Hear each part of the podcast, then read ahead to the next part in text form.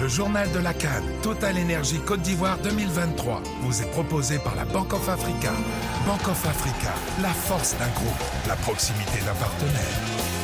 Le journal de la Cannes avec Babacar Diarra. Bonjour Babacar. Bonjour Arnaud. Inquiétude autour du Nigérian Victor Osimhen avant la demi-finale face à l'Afrique du Sud. L'attaquant du Napoli a rejoint l'infirmerie abidjanaise des Super Eagles au lieu de s'envoler pour boiquer avec l'ensemble de ses coéquipiers.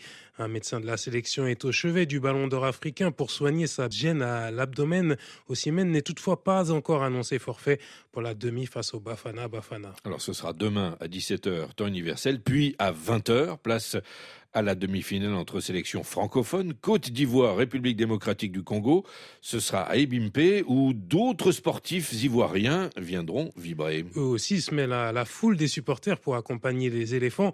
Prenez par exemple les Meïté, Baki, ex-capitaine de la sélection de rugby, et Ben Youssef, finaliste olympique du 100 mètres, rencontré par Christophe Jousset. Si la Côte d'Ivoire venait à gagner cette canne, je suis pas sûr de pouvoir revivre ce que j'ai vécu au stade à, à Boaké. C'était inimaginable. Bakary Meïté n'oubliera pas ce quart de finale, l'élimination qui se profile, l'égalisation sur le fil, la prolongation, la victoire sur le Mali. Ils ont montré que euh, le découragement n'était pas ivoirien. Ben Youssef Meïté aussi était à Boaké, comme à Yamoussoukro au tour précédent et aussi à Abidjan au premier tour, un supporter dans des tribunes en folie. Je suis un spectateur comme tout le monde, mais je suis aussi motivé, passionné. Je motive les gars, je crie, je voilà, je fais ce qu'il y a à faire, comme tous les Ivoiriens. J'avais jamais vécu ça. Tout le stade a repris l'abidjanaise. C'est des choses qui n'arrivent pas d'habitude. Et la, la, ferveur, les chants, tout le monde debout pendant quasiment toute la prolongation. L'ancien sprinter a son favori parmi les éléphants. Seko Fofana.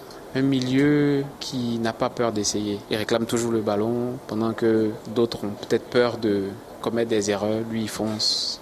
Et c'est ça qu'on appelle un sportif qui assume ses responsabilités, qui est prêt à aller jusqu'au bout. Aller jusqu'au bout, les deux Meïté l'espèrent, ils seront derrière l'équipe deux matchs encore. On est un pays fier, mais vraiment très très fier, mais vraiment pas dans le mauvais sens du terme. On est heureux d'être ivoirien en fait, si vous voulez. Au-delà de la fierté, on est vraiment heureux d'être ivoirien parce que la Côte d'Ivoire, c'est la joie, c'est beaucoup de choses et ça se ressent aujourd'hui euh, dans les tribunes. Christophe Jousset, Antoine Grenier, Abidjan, RFI. Et comme la Côte d'Ivoire, la RDC vise euh, une troisième victoire à la Cannes et elle se prend à rêver avant ce remake. Car la dernière demi-finale en 2015 des Léopards n'avait pas été une réussite. Ils avaient été battus 3-1 par les éléphants. Mais l'exploit est possible, d'après leur ex-sélectionneur Claude Leroy. Assez impressionnant. Chapeau à la RDC et leurs adversaires pour les prochains matchs vont avoir du, du fil à retordre parce que maintenant euh, ils ont tout à gagner. Pendant un moment ils avaient tout à perdre pendant la phase éliminatoire. Maintenant ils ont tout à gagner donc euh, enfin que ce pays, cet immense pays de football revienne au plus haut niveau, c'est génial. Moi j'ai vécu 4 ans, on n'avait pas assez de moyens pour pouvoir développer tout comme il le fallait, mais c'est potentiellement un pays qui un jour, je ne vais pas arrêter de le répéter avec le Nigeria, j'ai toujours pensé que si un jour un pays africain était champion du monde, ça serait probablement la RDC ou le Nigeria.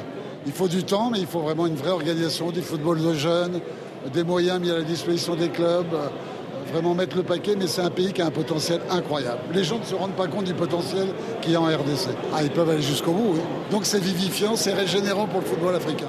Claude Leroy au micro de Martin Guez. Et pendant que les quatre derniers engagés se rapprochent du Graal, les nations éliminées tirent leur bilan respectif. Ainsi, au Maroc, la fédération renouvelle sa confiance à Walid Regragui. Malgré une sortie de route dès les huitièmes de finale, le sélectionneur conserve son poste dans la perspective de la prochaine édition de la Cannes sur ses terres.